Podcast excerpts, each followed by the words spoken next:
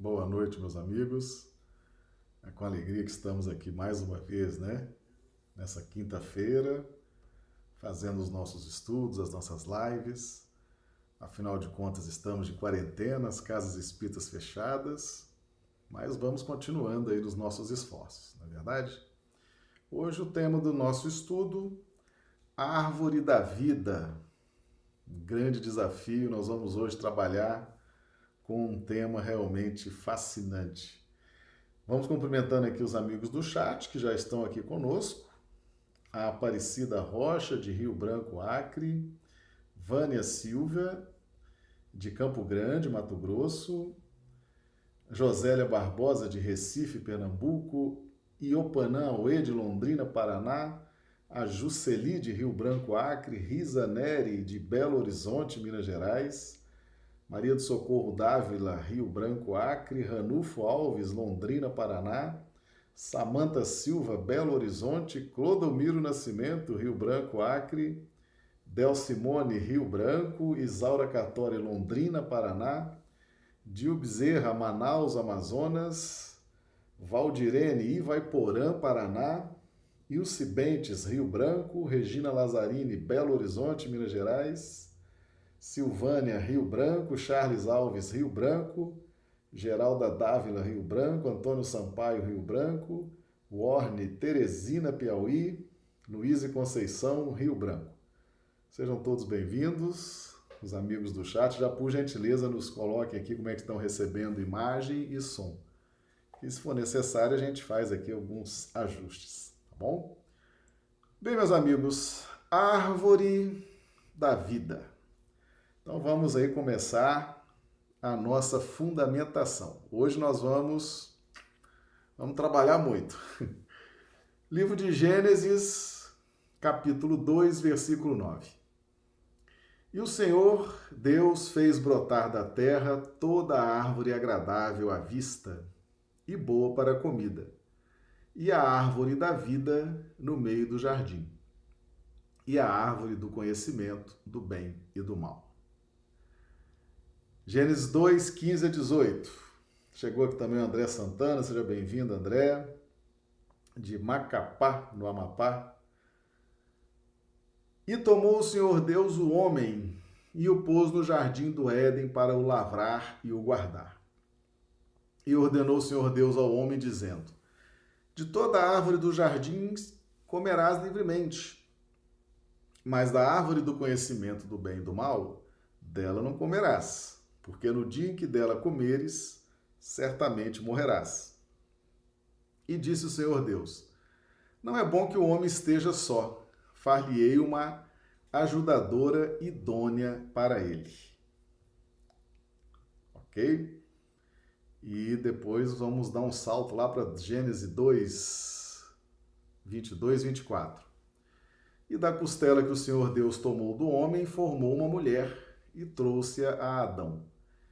E disse Adão: Esta agora, esta é agora osso dos meus ossos e carne da minha carne. Esta será chamada mulher, porquanto do homem foi tomada. Portanto, deixará o homem o seu pai e sua mãe, e apegar-se-á à sua mulher, e serão ambos uma carne.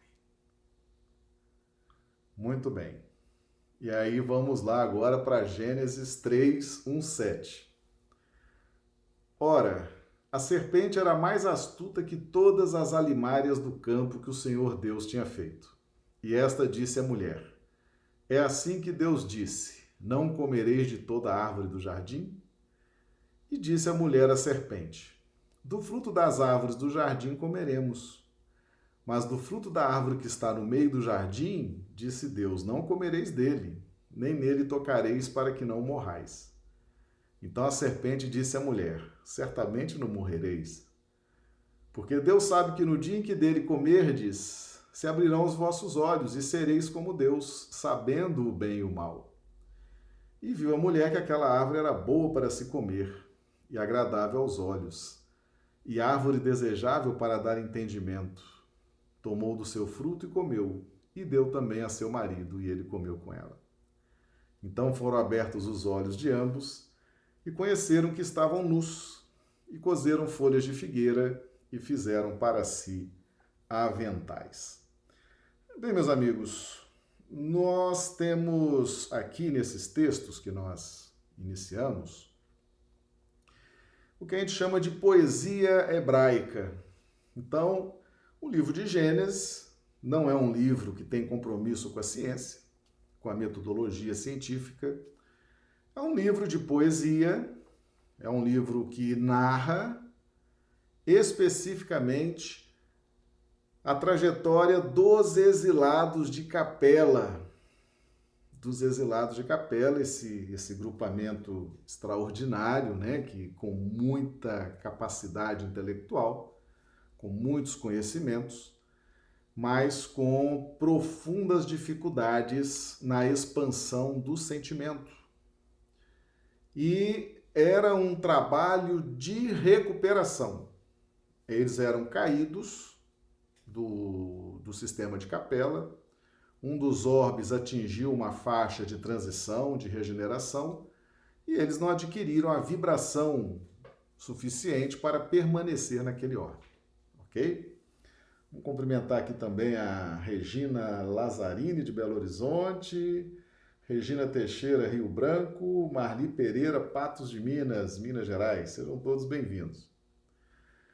Então, esse é o processo de recuperação dos exilados de Capela, certo? Mas em que sentido, em que sentido Jesus iria trabalhar a recuperação desse grupamento? Era um grupamento que trazia grandes conhecimentos, muito avançados em conhecimentos científicos, filosóficos, de engenharia, enfim mas trazia sérias dificuldades no campo da evolução moral e especificamente no campo do despertamento do sentimento. Então, como que Jesus iria elaborar qual seria a metodologia de recuperação desses elementos caídos, com profundas dificuldades, embora muito, mas muito avançados em termos intelectuais, em termos de inteligência. Então veja bem, vamos lá. Chegou também Rosália Carvalho, de Contagem, Minas Gerais, seja bem-vinda.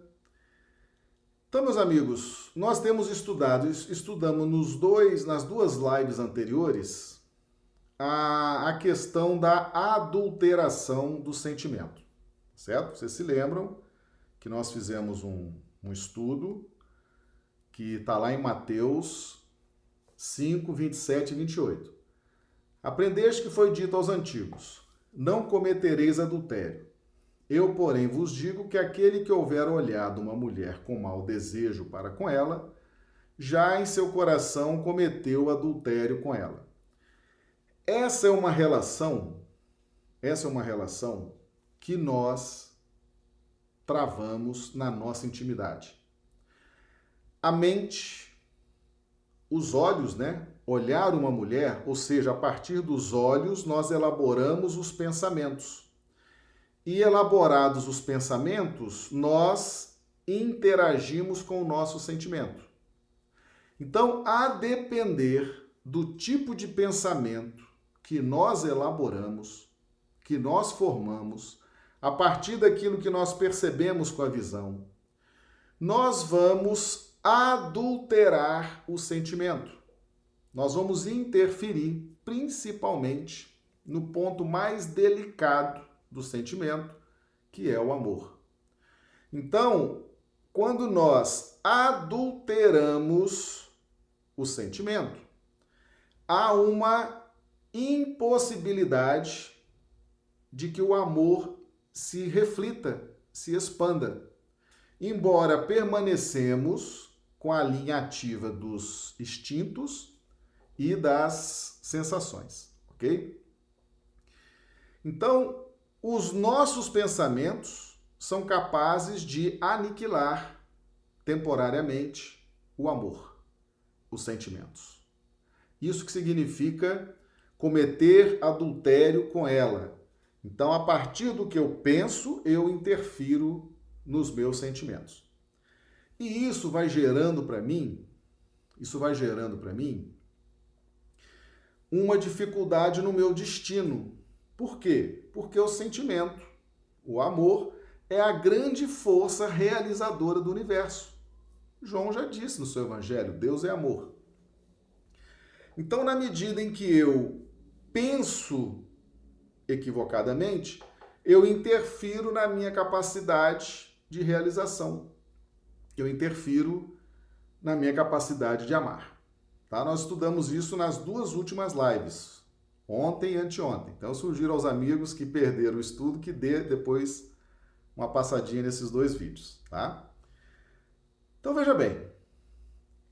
Os exilados de capela eram espíritos que pensavam muito, tinham uma atividade intelectual muito interessante, muito sólida, com grandes conquistas, mas complicaram muito o próprio destino na medida em que cristalizaram orgulho e interferiram no sentimento. Tá certo?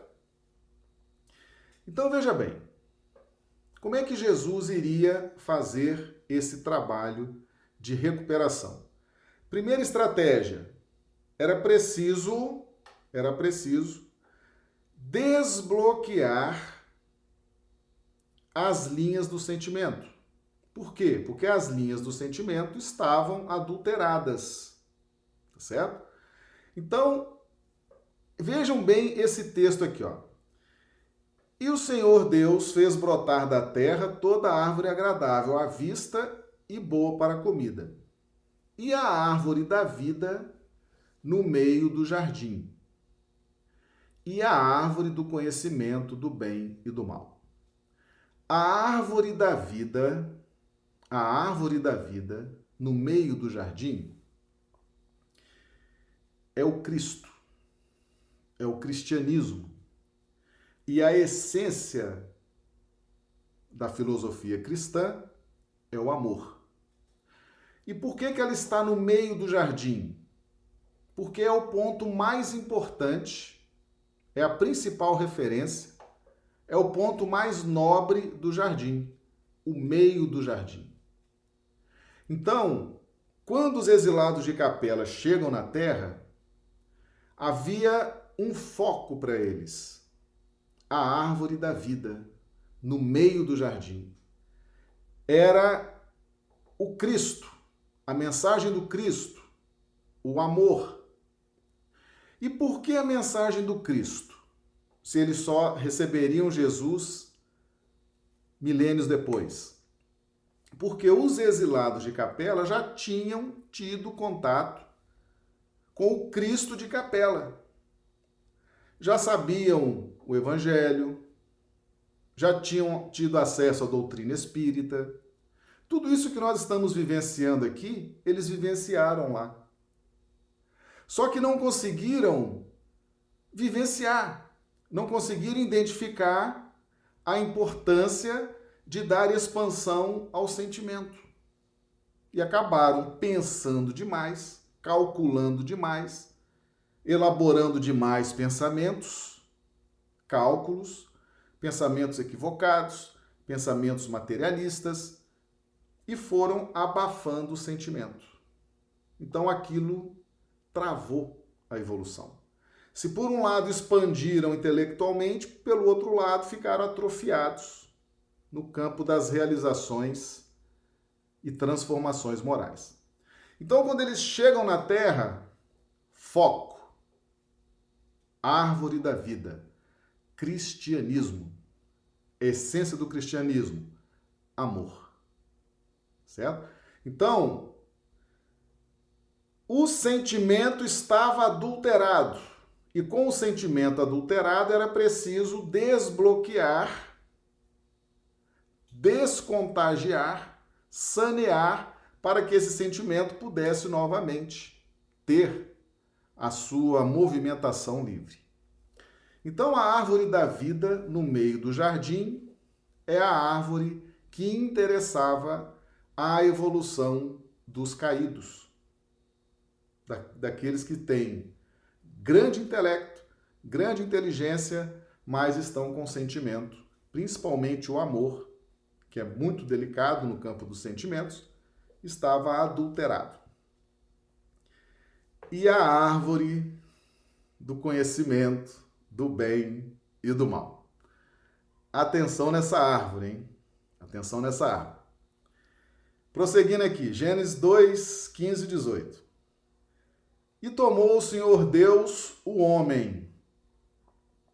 Então, nós já sabemos que a linguagem da Bíblia, homem, mulher, são símbolos. Homem representa a razão, o intelecto, a linha objetiva, tá?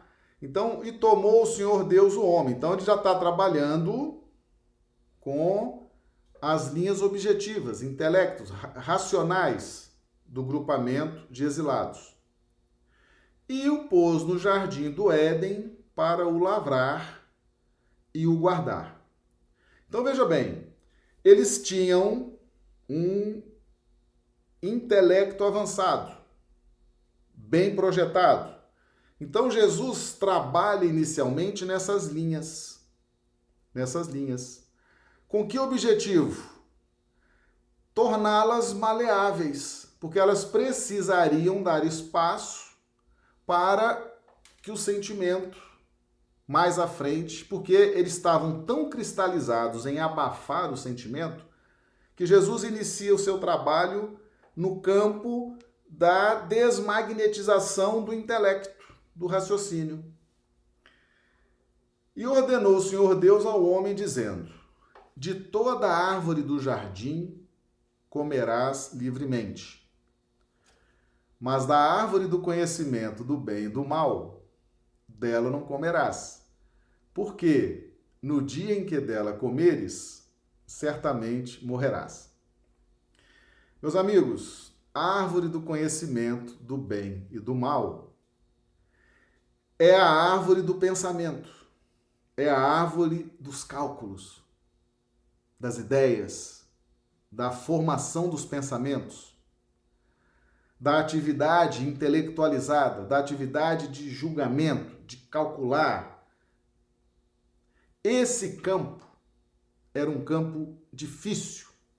Era um campo em que os exilados de Capela não deveriam aprofundar a sua jornada evolutiva.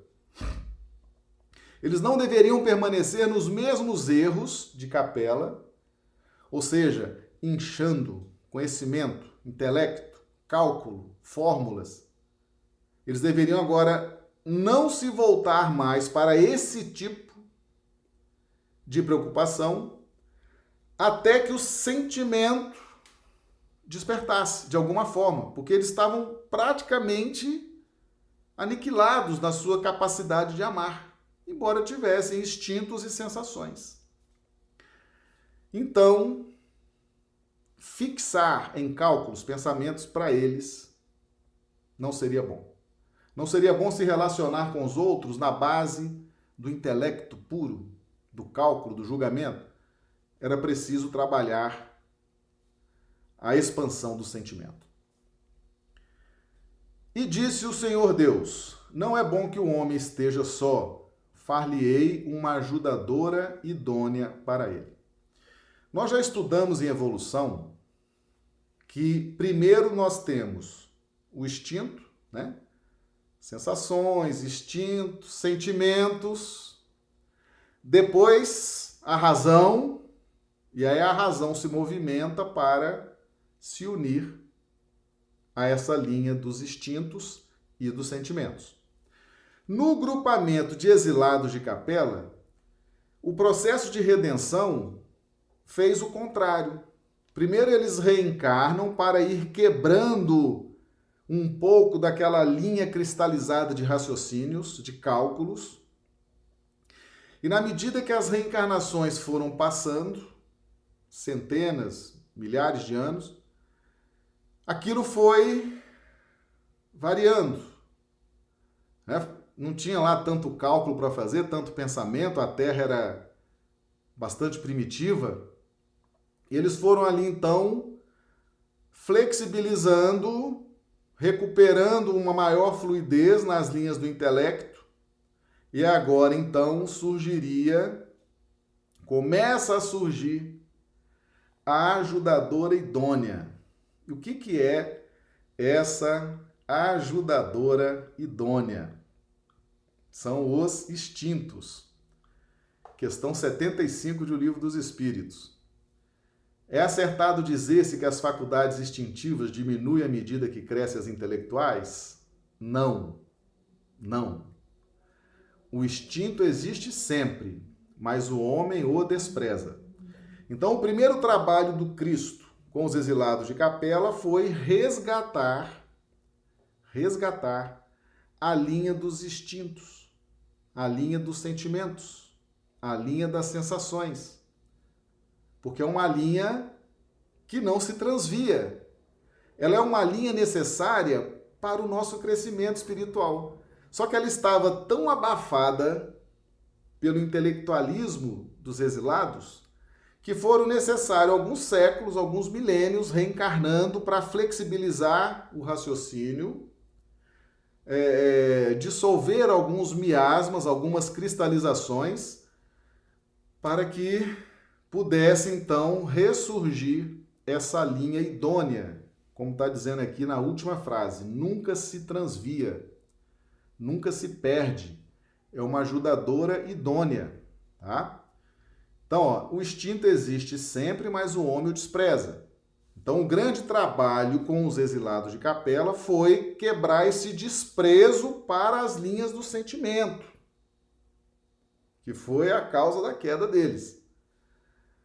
O instinto também pode conduzir ao bem.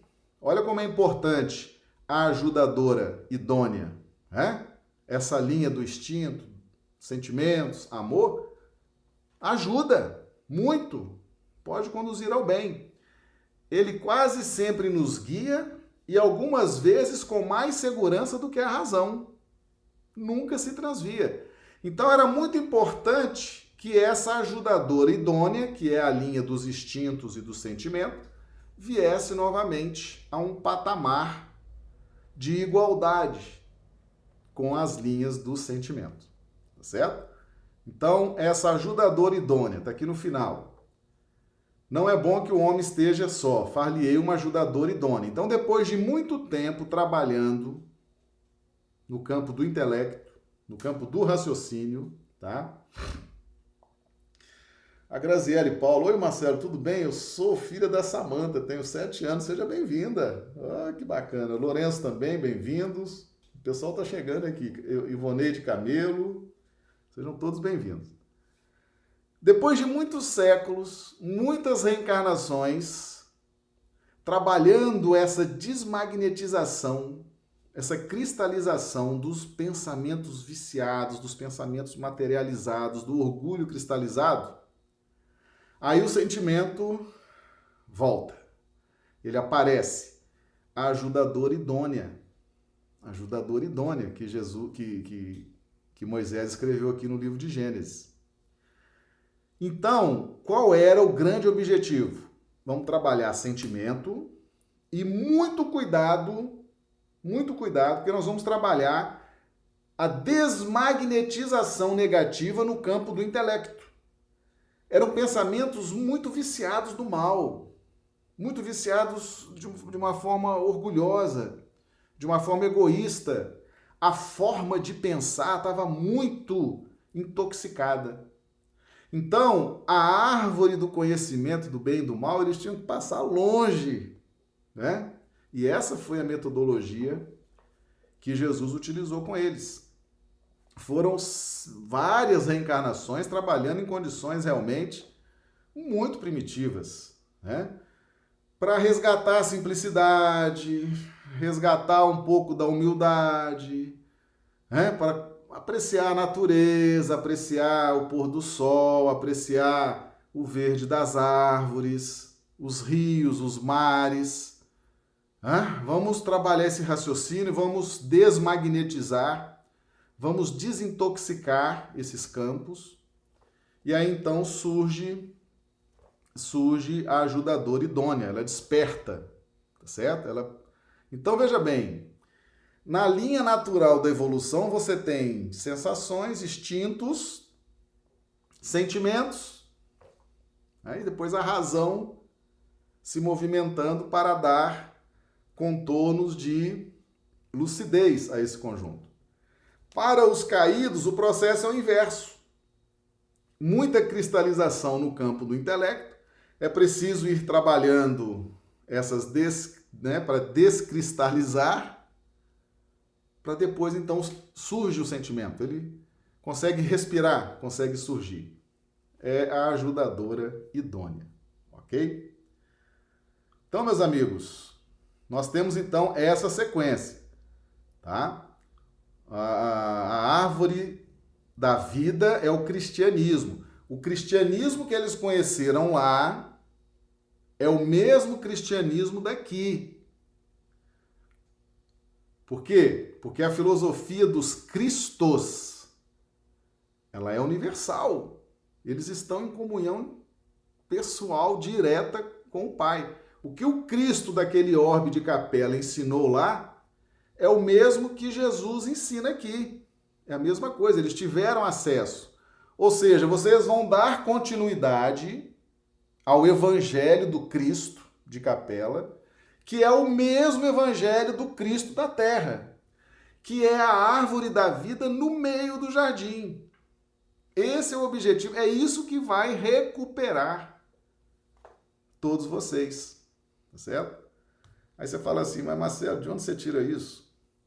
Carta de Paulo aos Romanos, capítulo 11, versículos 16 e 17. E se as primícias são santas, também a massa o é. Se a raiz é santa, também os ramos o são.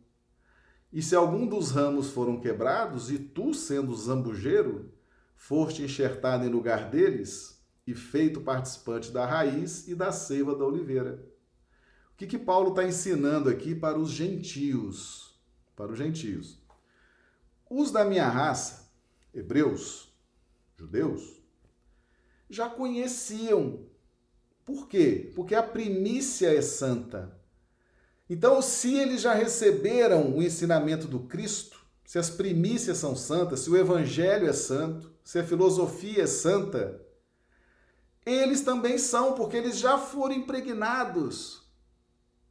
Já foram impregnados pelo Cristo de capela. E se a raiz é santa, se o Cristo de capela é santo, os ramos também são, eles são os ramos, os judeus, os ramos. E se alguns dos ramos foram quebrados, porque não puderam permanecer em capela, e tu, sendo zambujeiro, que é oliveira brava, que não produz fruto, foi enxertado no lugar deles, ou seja, com essa enxertia, os gentios passaram a conhecer o Cristo da terra. Graças à promessa que Jesus fez aos capelinos de aqui estar. Então Jesus tinha um compromisso de resgatar esses capelinos. E era preciso que ele viesse pessoalmente, porque era tão difícil, tão complicada a situação dos exilados, que eles precisavam ver o Cristo. Eles precisavam sentir, acompanhar pessoalmente, sentir a energia, o que fazer, como fazer. Então, os, os hebreus já conheciam o evangelho de Jesus de capela e conheciam, estavam revendo o evangelho de Jesus aqui na terra. Tá certo? Carta de Paulo aos Romanos, capítulo 11, versículos 16 e 17. Essa carta é fantástica. Nós já trabalhamos aqui, uh, tem um vídeo no canal que fala sobre as razões do exílio. Paulo explica as razões do exílio. Depois eu sugiro que vocês vejam esse vídeo. Tá? A árvore da vida no meio do jardim. Tá? Árvore da vida no meio do jardim. Então, essa árvore da vida no meio do jardim é exatamente o cristianismo.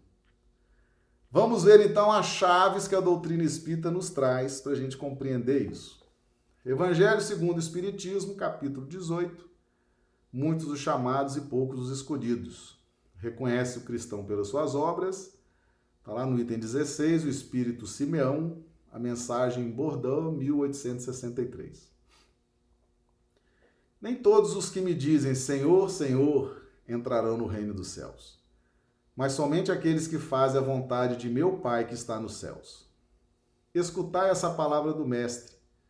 Todos vós que repelis a doutrina espírita como obra do demônio, abri os ouvidos, que é chegado o momento de ouvir. Será bastante trazer a libré do Senhor para ser fiel servidor seu? Bastará dizer sou cristão para que alguém seja um seguidor do Cristo? Procurai os verdadeiros cristãos e, os reconhecereis pelas suas obras. Uma árvore boa não pode dar maus frutos. Aqui começa a questão das árvores.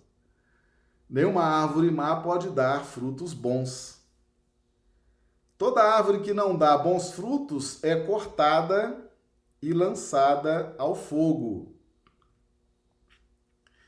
E ele prossegue. São do, são do Mestre essas palavras discípulos do Cristo, compreendeis bem. Que frutos deve dar a árvore do cristianismo? Repetindo. Que frutos deve dar a árvore do cristianismo? A mensagem do Cristo, o evangelho do Cristo. Árvore possante, cujos ramos frondosos cobrem com a sua sombra uma parte do mundo mas que ainda não abrigam todos os que se hão de grupar em torno dela. Os da árvore da vida, os da árvore da vida são frutos de vida, de esperança e de fé. árvore da vida. Vamos voltar lá em Gênesis. Gênesis 2:9. E o Senhor Deus fez brotar da terra toda árvore agradável à vista e boa para a comida. E a árvore da vida, a árvore do cristianismo, no meio do jardim. Certo? O mesmo cristianismo lá daquele orbe de capela é o mesmo cristianismo aqui da terra. E ali era o foco para a redenção dos exilados. Compreender agora? O Espiritismo traz as chaves para que a gente compreenda as Escrituras. Então, nós temos aí a árvore da vida. O Espírito Simeão fala isso lá no Evangelho segundo o Espiritismo. Os da árvore da vida são frutos de vida, de esperança e de fé. O cristianismo, qual fizeram há muitos séculos, continua a pregar essas virtudes divinas. Esforça-se por espalhar seus frutos, mas quão poucos os colhem. A árvore é boa sempre, porém maus os jardineiros. Certo? Então, meus amigos, todos identificaram qual é a árvore da vida? A árvore da vida é a árvore do cristianismo. Qual é a essência da mensagem do Cristo? O amor, o sentimento. Nós temos visto nas nossas lives a grande preocupação que Jesus tinha em exaltar o sentimento, entre trazer o sentimento, entre mostrar a importância do sentimento, porque toda a sua lei de amor estaria fundamentada nas linhas do sentimento. Tá?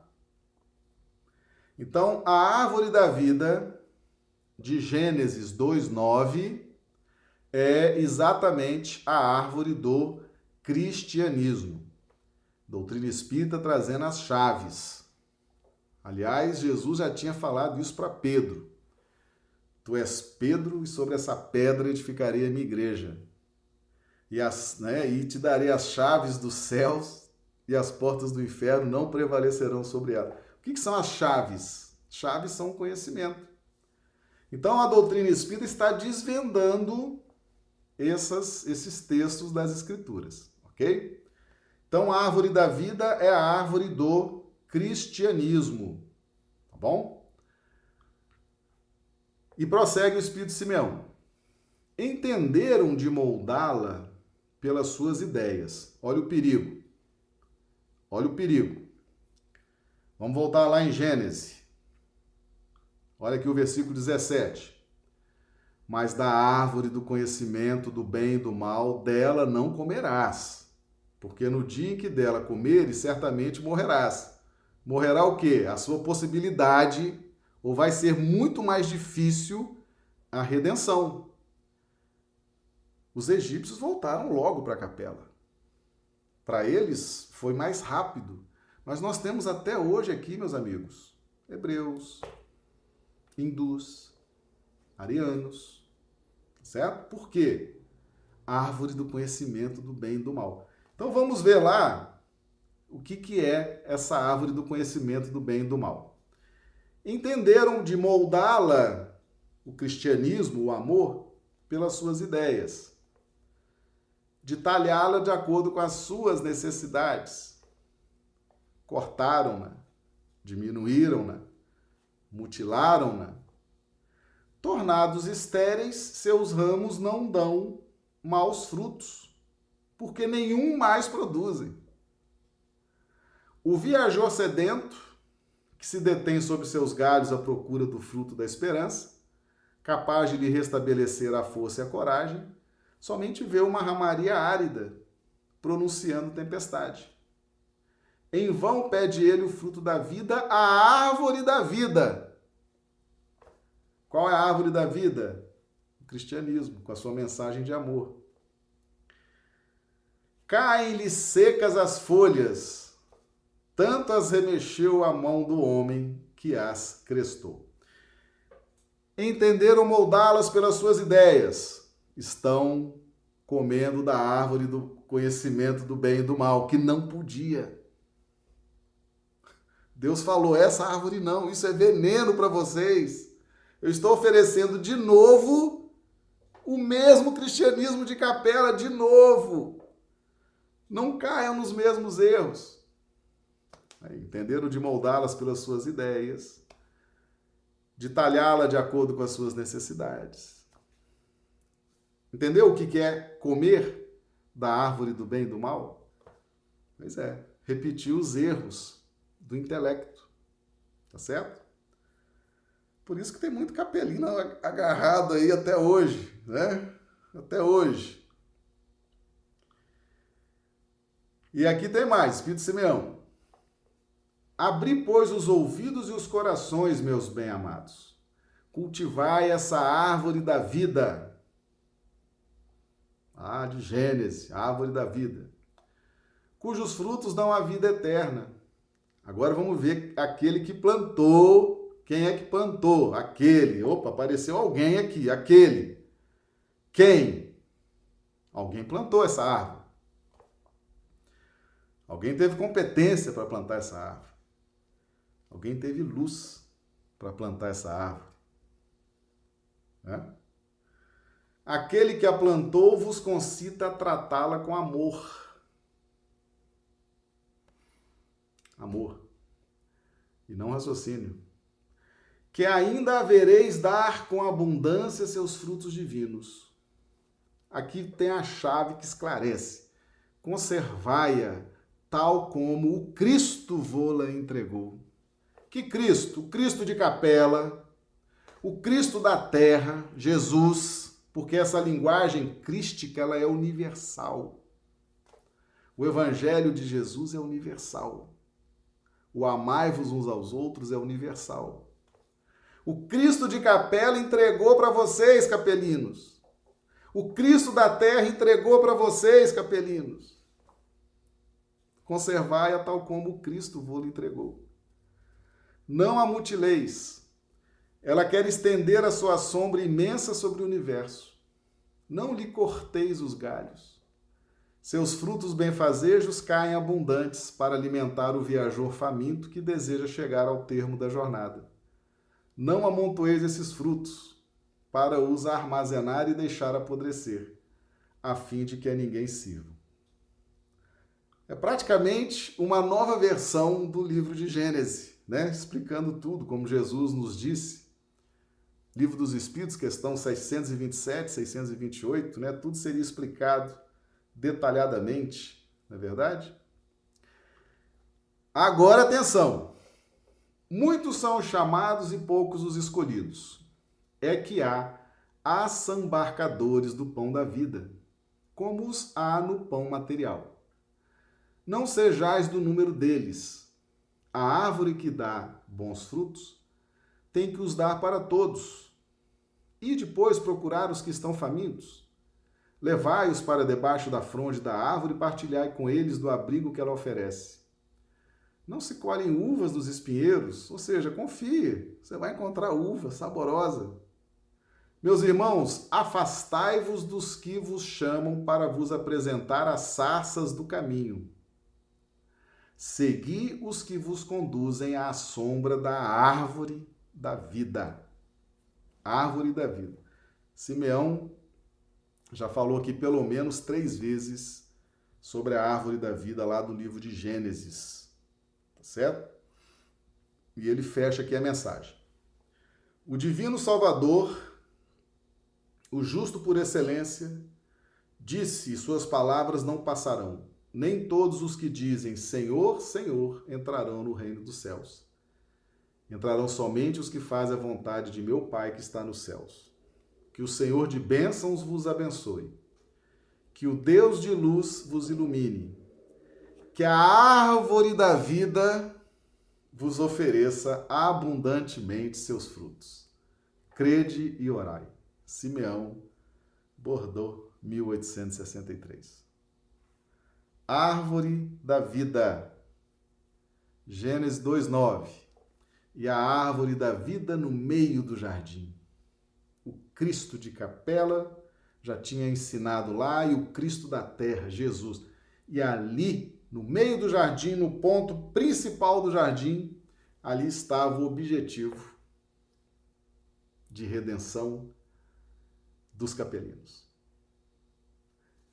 Mas tinha que não comer da árvore do bem e do mal.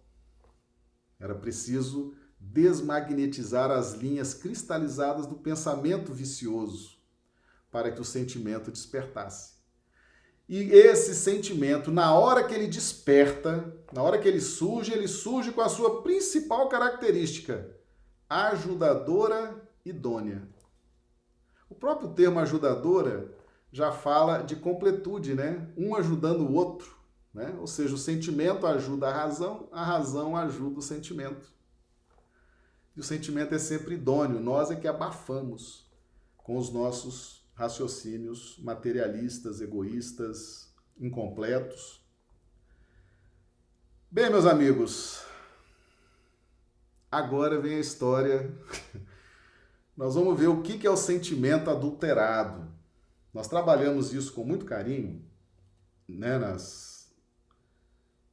nas lives de ontem, de anteontem, que é a capacidade do pensamento cristalizado, o pensamento é, cheio de preconceitos, cheio de cálculos, cheio de desconfiança, cheio de astúcia, cheio disso, cheio daquilo.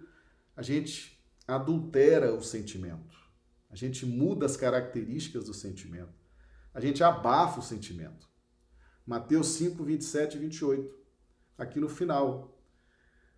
Eu, porém, vos digo que aquele que houver olhado uma mulher com mau desejo para com ela, já em seu coração cometeu adultério para com ela. Pensamentos mal formulados, mal construídos, mal criados, adultera o sentimento. Não extirpa, não elimina, mas adultera, fragiliza, é, inibe os potenciais do sentimento. Vamos ver a consequência disso.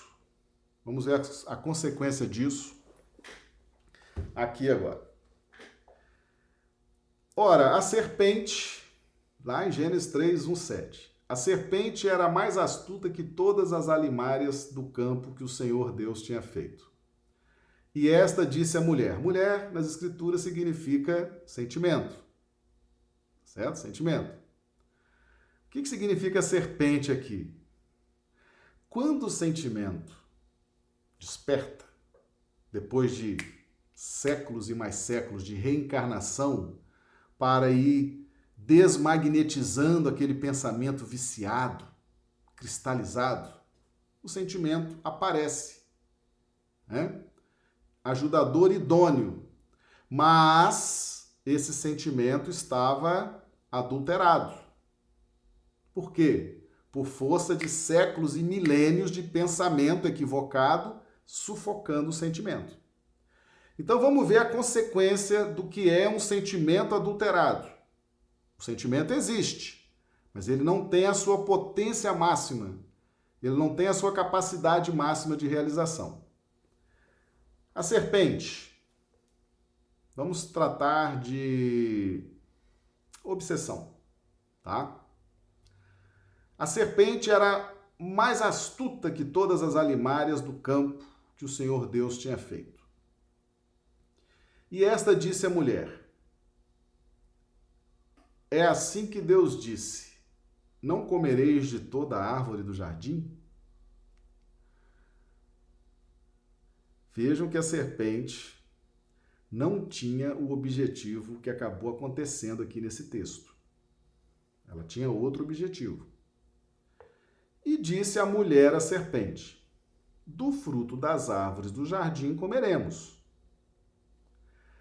mas do fruto da árvore que está no meio do jardim, disse Deus: Não comereis dele, nem nele tocareis, para que não morrais. Meus amigos, olha a confusão que o sentimento fez. Qual foi a árvore? Qual foi a árvore que Deus falou para que não não fosse comida? Tá? Qual foi a árvore? Gênesis 2:9. A árvore da vida, a árvore do cristianismo, a árvore do amor, está no meio do jardim. Essa você pode comer à vontade, está no meio do jardim, é é a principal. Tem a árvore do conhecimento do bem e do mal. Aqui em Gênesis 2,17 mas da árvore do conhecimento do bem e do mal, dela não comerás. Porque no dia em que dela comeres, certamente morrerás. A árvore que estava no meio do jardim era a árvore da vida, era o cristianismo, era o amor. Não era a árvore do conhecimento do bem e do mal que estava no meio do jardim. Percebe? Que pena, né? Então vamos lá. Aqui, Gênesis 3, e disse a, 3, 2, e disse a mulher à serpente, do fruto das árvores do jardim comeremos, mas do fruto da árvore que está no meio do jardim, que é a árvore da vida, disse Deus, não comereis dele. Como? Se era para comer dele, principalmente nem nele tocareis para que não morrais. Tá vendo o que é o sentimento adulterado? Sentimento adulterado. O sentimento está aqui. Despertou. Mas ele está adulterado. E essa possibilidade de adulterar o sentimento, de criar um, um obstáculo à fluidez do amor, essa capacidade de dar fluidez, vazão, dinamismo, Jesus já tinha nos advertido que há essa possibilidade de adulteração, lá em Mateus 5, 27. Se pensar errado, se conceber pensamentos errados, pensamentos materialistas equivocados, vai interferir, vai adulterar o sentimento. Já existia essa possibilidade. Então, o qual a, a, uma das principais características desse grupamento de exilados de capela? Quando o sentimento é reconhecido, ele se encontra adulterado. A árvore que era para comer, ela trocou. Né? Trocou. Não, essa que é para comer, eu entendi que não é para comer. E eu vou comer a outra. As outras todas posso. Essa que é para eu comer, eu não, não posso. Sentimento adulterado. Mas do fruto da árvore que está no meio do jardim, versículo 3: Disse Deus: Não comereis dele, nem nele tocareis, para que não morrais. Aí a serpente confirmou. Então a serpente disse à mulher: Certamente não morrereis. Porque Deus sabe que no dia em que dele comerdes, se abrirão os vossos olhos, e sereis como Deus, sabendo o bem e o mal. Qual era o objetivo da serpente aqui? Qual era o objetivo da serpente? Desviar, desviar aquele grupamento para se perder nas malhas do intelectualismo. Então a serpente, vamos chamar as forças obsessoras, que não queriam ver o progresso daquele grupamento, induziam, queriam induzir este grupamento a trabalhar nas linhas do intelecto, manter as cristalizações intelectuais, racionais, equivocadas, para não crescer, para não evoluir, para não expandir. Mas chegaram e encontraram o grupamento com o sentimento adulterado. Percebe? Ou seja, havia uma dificuldade muito grande desse grupamento com o amor. Por quê? Porque o sentimento estava adulterado. O sentimento estava prejudicado por séculos, talvez milênios de raciocínios materialistas, egoístas. Aí o sentimento, então, adulterado. E você fala assim, mas Marcelo, é possível uma linha tão idônea, uma linha tão positiva, né? Ser assim adulterada? Não era não era para ser uma linha idônea? Era para ser uma linha idônea, tá? Mas olha aqui o livro dos espíritos, olha a chave aqui. É acertado dizer que as faculdades instintivas diminuem à medida que crescem as intelectuais? Não. O instinto existe sempre, mas o homem o despreza. Olha o perigo de desprezar o sentimento, hein? Olha a consequência. O sentimento estava perturbado, estava adulterado. O instinto também pode conduzir ao bem, desde que haja junção com a razão. Ele quase sempre por que, que eles não disseram sempre? Porque esse quase significa o quê? Cadê a junção da razão com o sentimento? Né? Ele quase sempre nos guia e algumas vezes com mais segurança do que a razão. Nunca se transvia. O instinto, a sensação, o instinto, o sentimento, o amor existe para nunca se transviar. Mas nós, com os nossos pensamentos equivocados, nós conseguimos adulterar. Então agora era preciso recuperar. E lá nós estamos vendo a consequência do sentimento adulterado. Tá certo? Por que, que ele está adulterado? Séculos, milênios de pensamentos equivocados interagindo numa sinergia que depois precisava ser trabalhada para a organização desse contexto, intelecto e sentimento.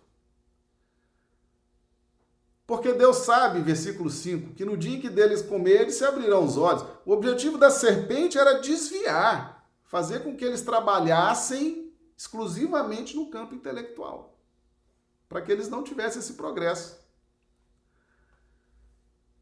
E viu a mulher que aquela árvore, agora no 6, e viu a mulher que aquela árvore era boa para se comer e agradável aos olhos, e árvore desejável para dar entendimento. Tomou do seu fruto e comeu, e deu a seu marido, e ele comeu com ela. Sentimento perturbado, sentimento adulterado, arrasta junto a razão, o intelecto a racionalidade. Percebe como é importante que a razão se una ao sentimento e produza equilíbrio, organização? O sentimento adulterado acaba arrastando consigo a razão que também é fraca, a razão que também não se posicionou, não estudou, não cresceu, não se desintoxicou. Aí vem a consequência aqui no versículo 7.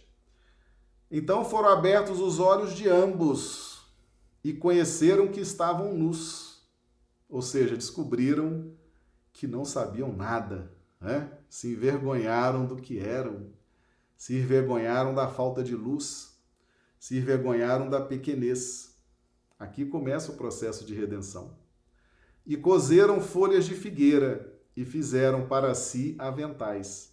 Cozer folhas de figueira e fazer para si aventais significa ir em busca da filosofia, ir em busca do bom conhecimento, ir em busca de ajuda para que possam se estruturar. Aqui chegou-se à conclusão que tanto o raciocínio quanto o sentimento estavam comprometidos, e aí nós temos a principal razão da queda.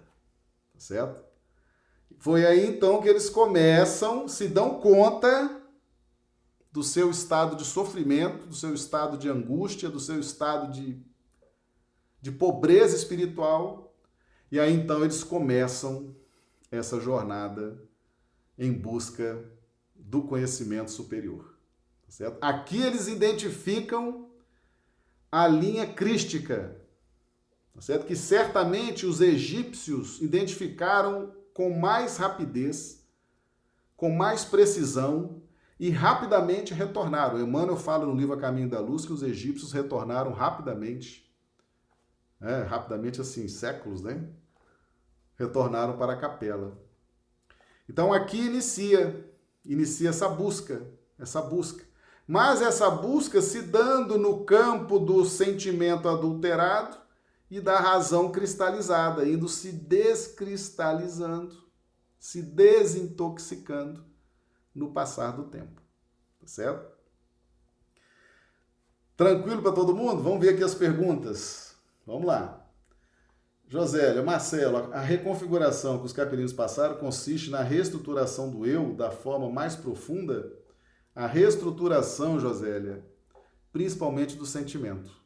Um sentimento adulterado, um sentimento que promove, que tem a sua função importantíssima, tá certo? Que nos conduz ao bem, como está dizendo aqui na questão 75, né?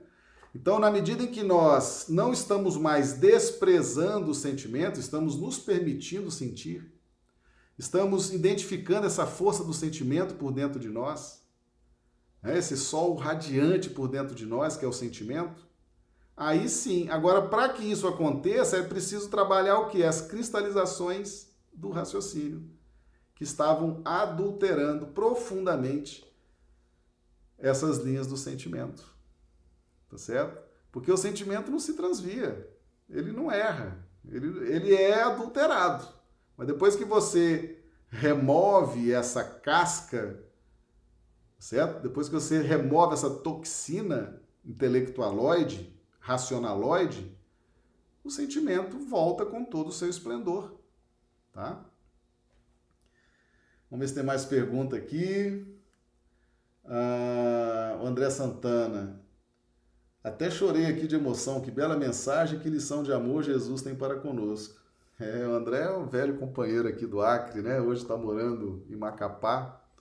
Trabalhamos muito nos presídios, né, André? Estudamos muito essas questões, né? Regina, Regina Lazzarini pergunta: esse momento em que eles comem do fruto, eles se reconhecem como são na realidade?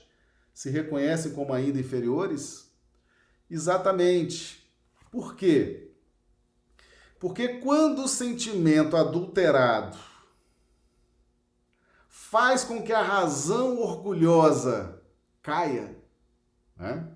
é quando você descobre assim: puxa vida, tudo que eu sei, todo o meu conhecimento, tudo aquilo que eu sei, não adianta nada, eu estou sofrendo, com tanto conhecimento, eu estou sofrendo, eu estou em queda, eu estou padecendo, eu estou doente, eu estou. Mas eu sei tanto, eu conheço tanto, eu já né, penso de uma forma tão elaborada, mas estou sofrendo. Né?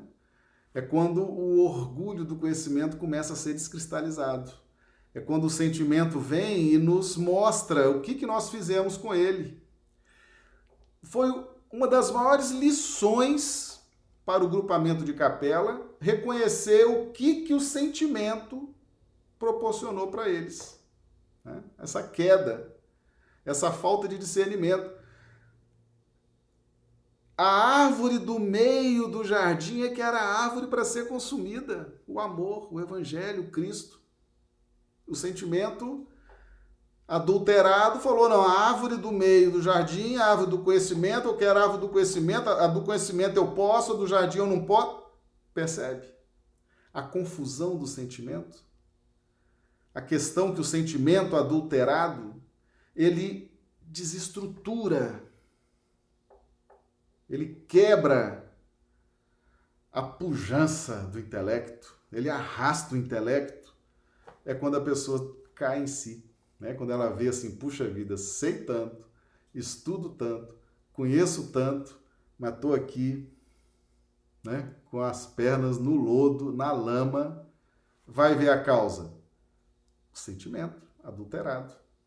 Precisamos corrigir primeiro a forma de pensar e aí então o sentimento surgirá com toda a sua pujança. Certo, Regina? Ah, ok. Vamos lá. Ah, a Graziela Paula. Meu nome não é Graziela, é Sofia. Ah, Sofia, filha da Samanta, verdade, lá de Belo Horizonte. Sejam bem-vindas, viu? Meus amigos, é um estudo esclarecedor, hein? Para a gente entender bem, entender bem esse contexto, tá certo? Do que, que é a árvore da vida, o que, que é o, o, Cristo, o que, que é a importância do raciocínio, o que, que é a importância do sentimento, tá?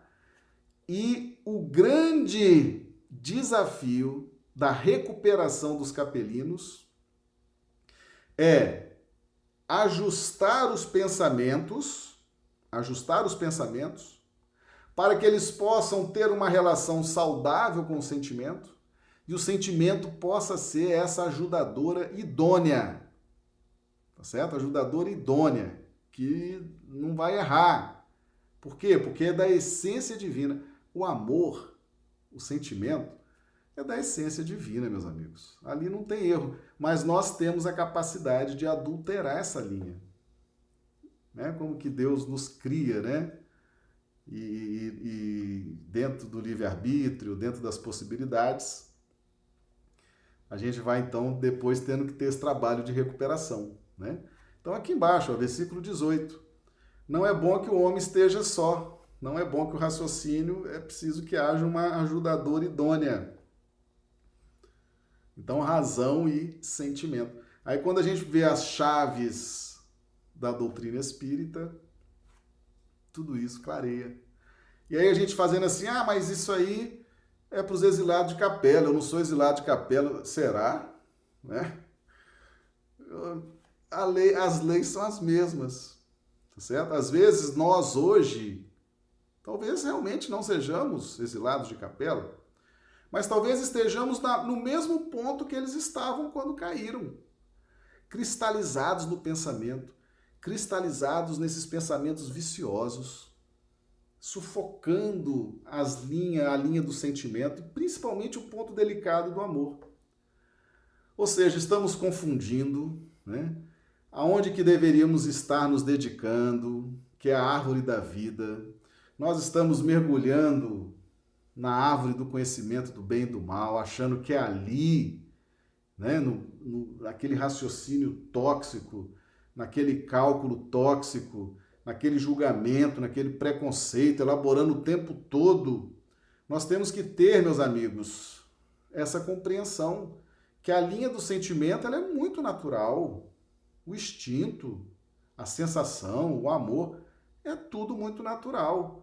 Então nós precisamos pensar certo, estudar certo, que aí nós vamos nos alinhar e vamos deixar que o sentimento flua e aconteça.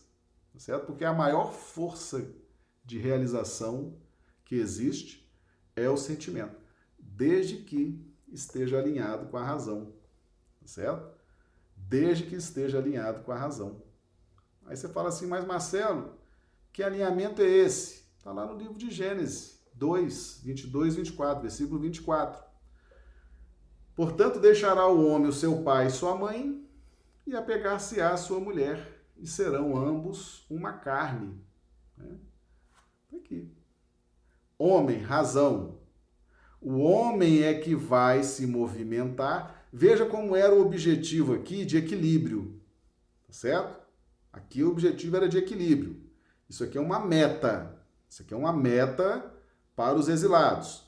É a razão que se movimenta na direção do sentimento, protegendo o sentimento, se alinhando com o sentimento, deixando o sentimento fazer o seu trabalho de condução, de alinhamento com a vontade divina. Tá? Então, isso aqui era uma meta para esse grupamento caído. A razão esclarecida e lúcida vai se movimentar e vai se unir com o sentimento. E serão ambos uma carne. Ou seja, carne, estamos encarnados, nós temos razão e sentimento que precisamos encontrar o ponto de junção e equilíbrio entre essas duas forças. Muitos capelinos conseguiram, tanto que você vê, por exemplo, a arca de Noé é o símbolo da casa mental organizada. Depois de séculos de reencarnação, você vê, por exemplo, Caim. Caim. Caim é um dos grupamentos de capela. Várias reencarnações, Caim era homicida, é uma mente complicada, uma mente difícil, sentimentos controversos. Caim vai reencarnando, reencarnando, reencarnando, reencarnando, trabalhando, espiando, lutando, até que ele organiza a casa mental como Noé. Então Noé, Noé simboliza a redenção de Caim e mostra o sucesso a capacidade de Jesus na recuperação daqueles exilados de capela. Tá certo? Ou seja, há um projeto real, existe capelinos que se recuperaram e retornaram. É o que está simbolizado em Noé. A arca de Noé toda organizada, né? subconsciente, consciente, superconsciente, as aberturas para o mais alto, os instintos na sua região adequada, o consciente, o dia a dia, recebendo os influxos do, do, do subconsciente do superconsciente. Casa mental organizada. Tá certo? Então, portanto, deixará o homem o seu pai e sua mãe e apegar-se à sua mulher, e serão ambos uma só carne. Tá bom? É isso aí, meus amigos. É isso aí, André. Eu também fico emocionado quando estudo esses temas, viu? Também fico muito emocionado. É um tema que me agrada muito, que é muito emocionante. Meus amigos, é isso hoje, tá certo?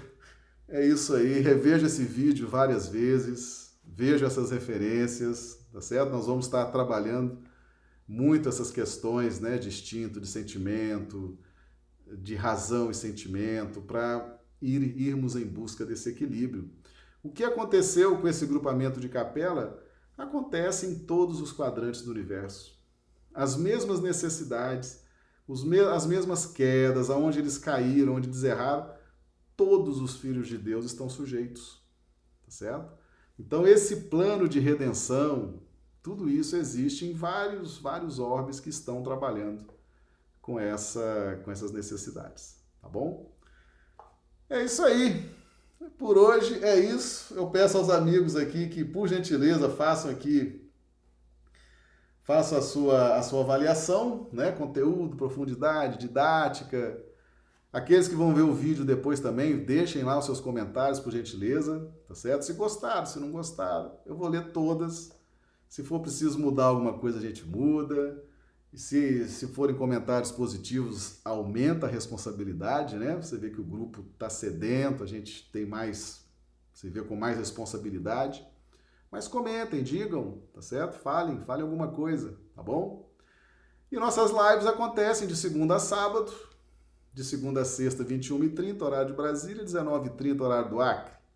Sábado a gente entra um pouquinho mais cedo, 20 horas Brasília, 18 horas o Acre, tá bom? Então a gente vai se vendo, vamos continuando aí os nossos estudos. E é uma alegria muito grande estar aqui com todos vocês.